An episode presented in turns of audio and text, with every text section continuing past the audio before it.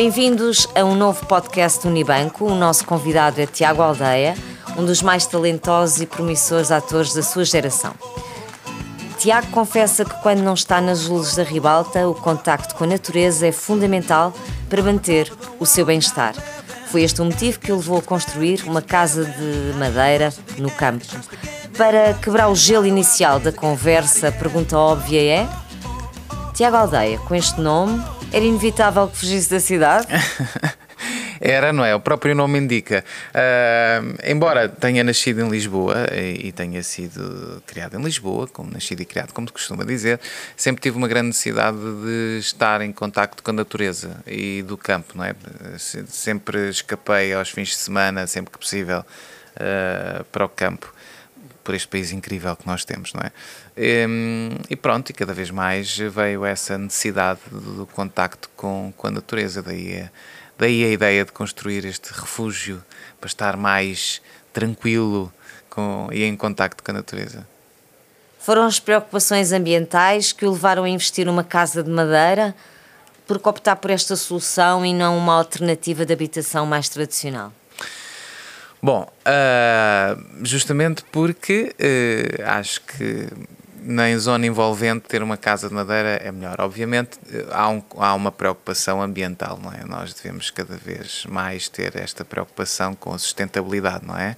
Uh, até porque agora com o aquecimento global está à vista de todos, já não vê quem não quer, que, que está complicado e que compete-nos a nós, a cada um de nós, fazer o máximo possível para preservar o nosso planeta, não é? Um, e aqui foi juntar o útil ao agradável, foi um, ter uma casa de madeira, porque também é mais simples e, e, é mais sustentável. Quais as principais vantagens da casa de madeira? A sustentabilidade, como falámos, não é? a sustentabilidade quando a madeira é certificada e vem de florestas certificadas, não é? portanto que parte do pressuposto que há uma reflorestação, que é o caso desta empresa, da Abimóvel. E, e, e para além de, de, em termos uh, térmicos é muito melhor, não é? Uh, mantém a, a, temperatura ambiente, ou seja, mantém uma melhor temperatura tanto no verão como no inverno. Um, é mais rápido, não é? Uh, porque a casa é construída na fábrica e é só colocar e pronto.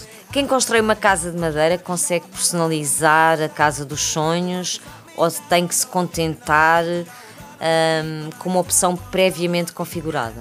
Não, uh, uh, não tem. Eu, por exemplo, tive, uh, tive arquitetos a ajudarem-me aqui numa, numa ideia que, que seria boa para este uma, uma, eu queria justamente desconstruir um bocadinho isso, não é? Obviamente existem algumas limitações, não é? Em termos de, de estruturas, um, mas são uh, altamente personalizáveis, não é? Ao gosto do, do cliente. Uh, mais uma vez, pelo menos nesta empresa que eu tive, que eu tive, que eu fiz a casa. E, hum, e eu queria um pátio interior eh, e queria um, coisas assim um bocadinho fora da caixa, a harmonização com, com o terreno, porque eu não deitei nenhuma árvore abaixo. Portanto, a, a casa foi, foi construída mediante o que existia, respeitando ao máximo a, a natureza que lá, lá estava. E, portanto, uh, contratei, contratei o, um arquiteto, uh, um ateliê, Carlos Federico, passo a citar, que me ajudou a. Um, a desenhar assim de melhor forma. Portanto, nada disso, não tem que ser eh, chapa 5, é altamente personalizável. Eu quis arquiteto, mas também era possível chegar lá com uma ideia já definida, não é? Que não era o meu caso, por isso é que assim foi. E, e, e depois eles na Abimóvel fazem exatamente como, como querem. Ao longo deste processo. Como querem todo... os clientes, atenção. claro. E ao longo deste processo todo, qual foi o momento em que pensou que se dane, vou desistir disto tudo? Porque há sempre nas obras estes momentos assim, não é? Existe. Uh, aqui a grande, outra, outra grande vantagem uh, disto é, é a casa já vem construída. Portanto, um, ehm, ou seja, eu com a casa não me preocupo muito, porque a casa já vem, certo? Uh, agora, há toda uma preparação, construir o muro, uh, uh, o furo da água, a base da casa, as vedações, as licenças, enfim, uma panóplia de coisas que de facto às tantas só dá vontade de dizer, oh meu Deus, vou, mas é de férias e que se lixe. Ainda por cima com o nível de trabalho que tenho tido, felizmente, tenho a gravar, uh, a novela Amor Amor e Patrões Fora e ainda com o espetáculo, teatro, bom, tudo ao mesmo tempo. Felizmente apareceu-me, como, como eu costumo dizer, a Santa Adelaide, uma arquiteta, que é uma empresa da Project Home, que faz gestão de obras. E então ajudou-me aqui um bocadinho uh, neste processo, nesta, nesta ponte, e, e então uh, ajudou-me.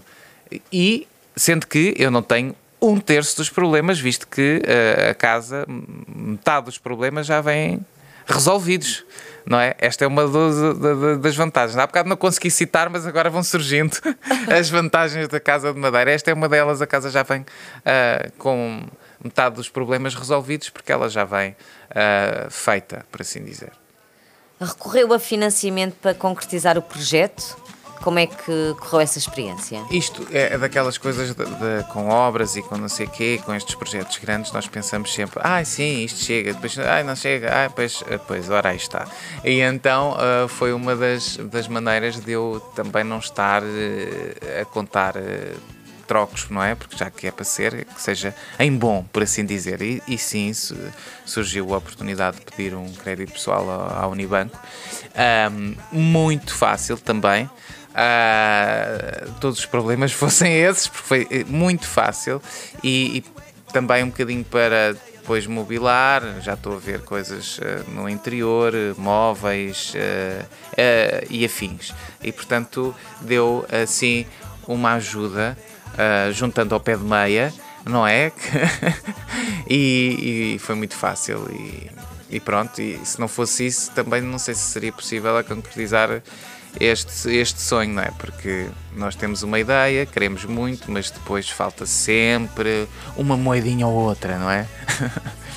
Também vimos com agrado que o Tiago trabalha arduamente nas obras da casa. Pode dar algum um exemplo das coisas que tem feito? Trabalho, eh, trabalho sempre eh, quando tenho tempo, não é? Uh, devia trabalhar mais. Eu, se eu tivesse com mais tempo de, e não tivesse a gravar tanto, talvez fizesse mais. Ajudei, ajudei no muro, ajudei assim a, a selecionar algumas pedras, a plantei já umas árvores, vou ajudando naquilo que posso, tentando obviamente não atrapalhar, porque às vezes, para quem não sabe, atrapalha-se mais do que se ajuda. e em que tarefas precisa de uma mãozinha? Em todas, em todas dá sempre jeito ter uma ajuda extra. Em todas dá sempre jeito de ter uma ajuda extra, porque um, ehm, aqui a grande questão é que o terreno uh, foi escolhido pela zona envolvente um, ehm, e tudo foi construído de raiz, não é? Tudo. Uh, até o acesso à estrada uh, tem, que se, tem que se arranjar. Uh, mas bom, eu apaixonei-me foi pelo sítio e portanto está tudo certo. E portanto as, aquilo é tudo de raiz, não é, não é como aqueles lotes já pré-instalados, uh, portanto é a mesma coisa no campo, em, em que tem algumas exigências neste sentido. Mas, como se costuma dizer, quem corre por gosto não cansa. É isso. eu estou, estou muito feliz com, com, este, com a realização deste, deste projeto, de, da construção deste refúgio. E quando é que estará pronta? Uh, eis a questão. Temos esperado agora ultimamente também com o atraso do material, que é uma coisa global, que eu não sabia, desde a indústria automóvel à indústria. Bem, é uma coisa inacreditável. Faltam peças em todo lado. Uh, isto uh, não sei o que é que foi, desde o confinamento à aquele aquele, aquele barco que ficou preso no, no canal de Suez. Tudo conta para uh, estes atrasos no, no, no, material. Portanto, houve alguns atrasos uh, em algumas coisas, não é? Um, desde portões que demoram sabe Deus, a, a coisas assim, mas em princípio em novembro estará tudo operacional. E está a preparar uma grande festa de inauguração? Dadas os, dados os levantamentos de restrições da DGS, acho que sim, que já estou a pensar um bocadinho nisso. Obviamente terá uma, uma, uma, festa de inauguração, mesmo que não seja uma muito grande, vai ser gradual, não é? Para dar tempo a, a todos os amigos, não é? Porque as, as festas, quando são muito grandes, eh, depois não se, não se consegue dar atenção devido a toda a gente. E, portanto, vai ser uma festa durante algum tempo. uma, uma grande festa de inauguração, prolongada no tempo, por assim dizer.